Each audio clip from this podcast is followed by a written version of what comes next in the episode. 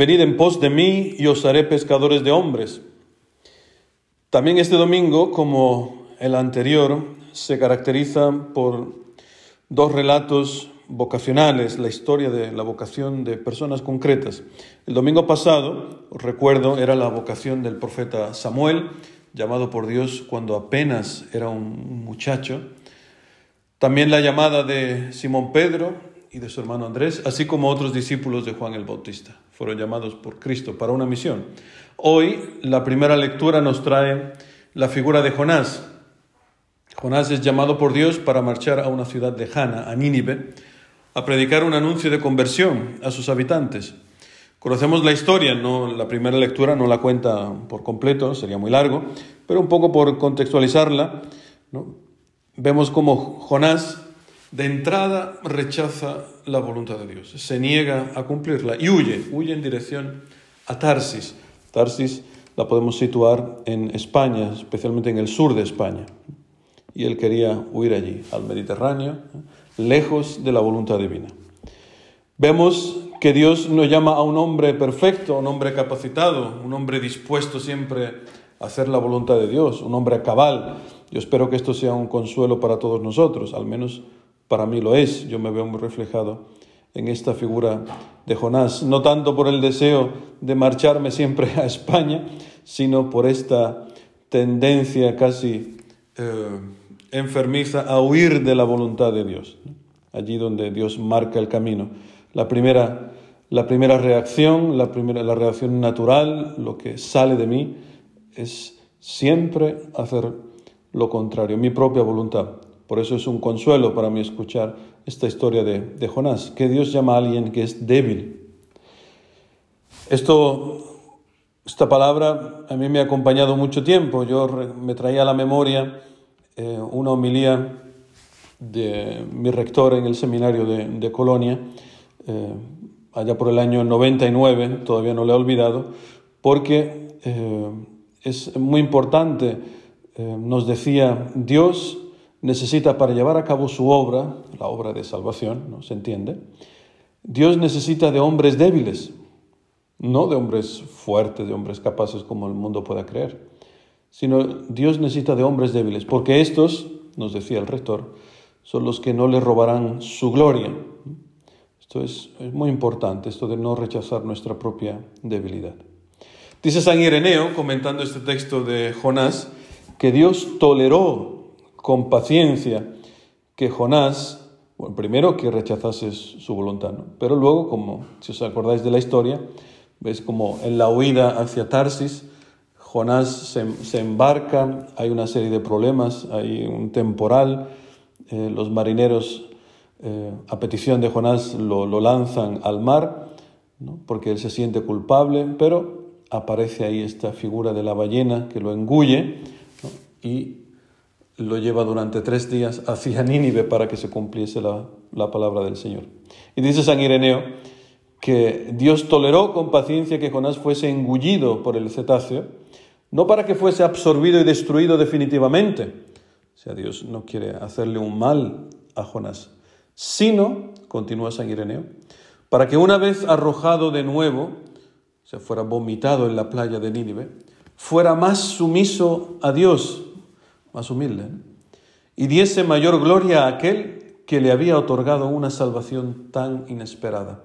O sea, Jonás cambiará por completo su actitud respecto al Señor. Ahora lo conoce muchísimo mejor, ha experimentado su misericordia y la volverá a experimentar, porque él está convencido de que predicar la conversión a una ciudad de paganos, como era Nínive, es inútil, puesto que solamente Israel es el destinatario de la salvación de Dios. Él se cree más inteligente que Dios y aparte es un egoísta profundo, imagínate, posees esta palabra inmensa ¿no? de que Dios es el único, Yahvé es el único Señor, que Él es el Solo en Él está la salvación y se guarda para sí esta buena noticia, no la quiere, no la quiere propagar, o sea, es un egoísta tremendo. Pues no obstante, cuando llega a la ciudad, es obligado o se ve obligado a, a retractarse y ahí todo su, todo su escepticismo se, se derrumba porque Curiosamente, los ninivitas escuchan su palabra, su predicación, creen y se convierten, desde el más pequeño hasta el más importante, hasta el rey. Todos se convirtieron por la llamada de, de Jonás. Porque lo importante no es tanto Jonás, a veces nos creemos el centro del universo. Lo importante no es Jonás, lo importante es la salvación de la gente, la conversión, como dirá el Salmo 51, el salmo de, un salmo de David.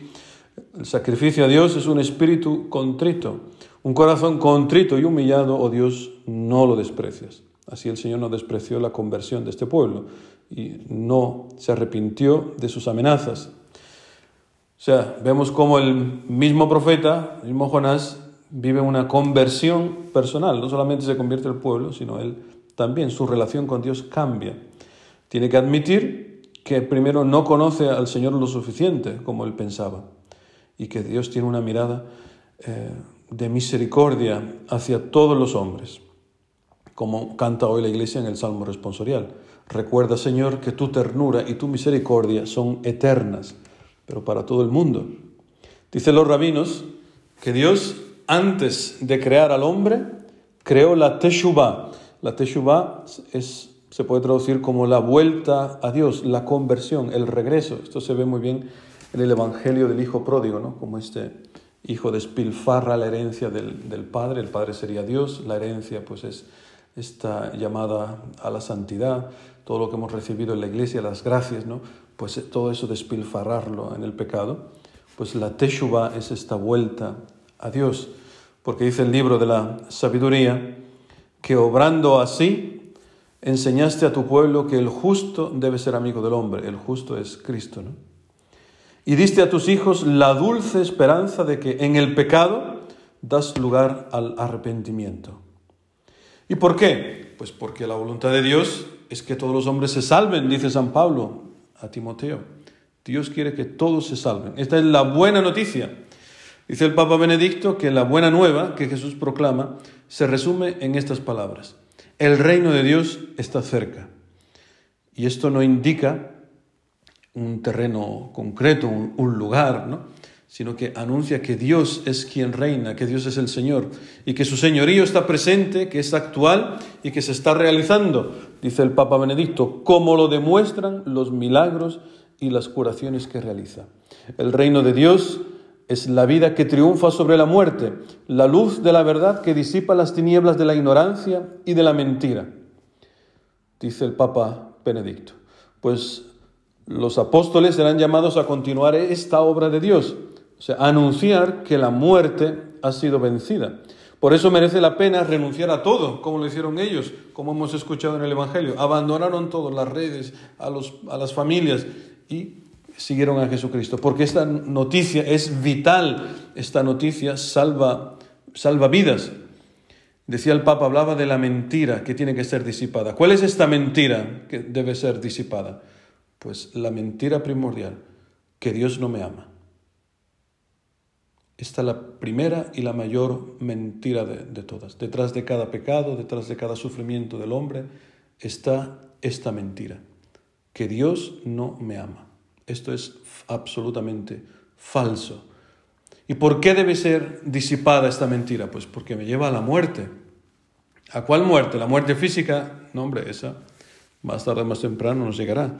Hay una muerte que es peor, es la muerte del ser que es la muerte de no poder perdonar, de no poder ser fiel a tu esposo, a tu esposa, de no poder aceptar la familia que Dios te ha dado, que Dios, que Dios me ha dado, de no poder aceptar la enfermedad, no poder aceptar la muerte de un ser querido, no poder dejar de ser un envidioso, etcétera, etcétera, etcétera. En el fondo es la muerte de no poder amar, no poder amar a Dios, amar a Dios, amar su voluntad. No poder amar a Dios, esto es la muerte, la muerte de nuestro ser, de nuestro corazón, la tristeza profunda. Por eso, ánimo hermanos, ¿eh? repito lo que decía el Evangelio de hoy, el reino de Dios está cerca, como lo demuestran los milagros y las curaciones que realiza, decía el Papa Benedicto XVI. Pero no solamente en el año 1 de nuestra era, sino hoy sigue el Señor obrando milagros y curaciones. Yo no sé si tú has visto milagros yo personalmente, que ahora estoy después de 31 años acabando el neocatecumenado con mi comunidad en Sevilla, pues tenemos tiempo ahora para revisar toda nuestra vida, mirar hacia atrás, ver qué ha pasado en estos 31 años, también ver la, vida de los hermanos con, detenidamente.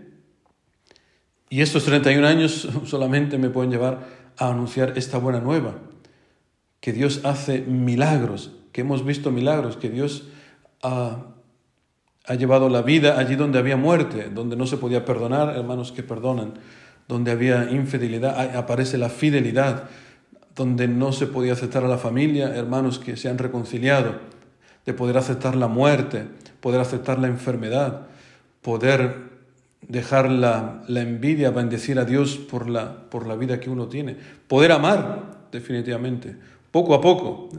poco a poco. Y esta es la buena nueva, poder ver estos, estos milagros, una cosa fantástica, y poder decir, pues sí, yo soy este hombre débil, como Jonás, pero soy testigo de muchos milagros. Que así sea.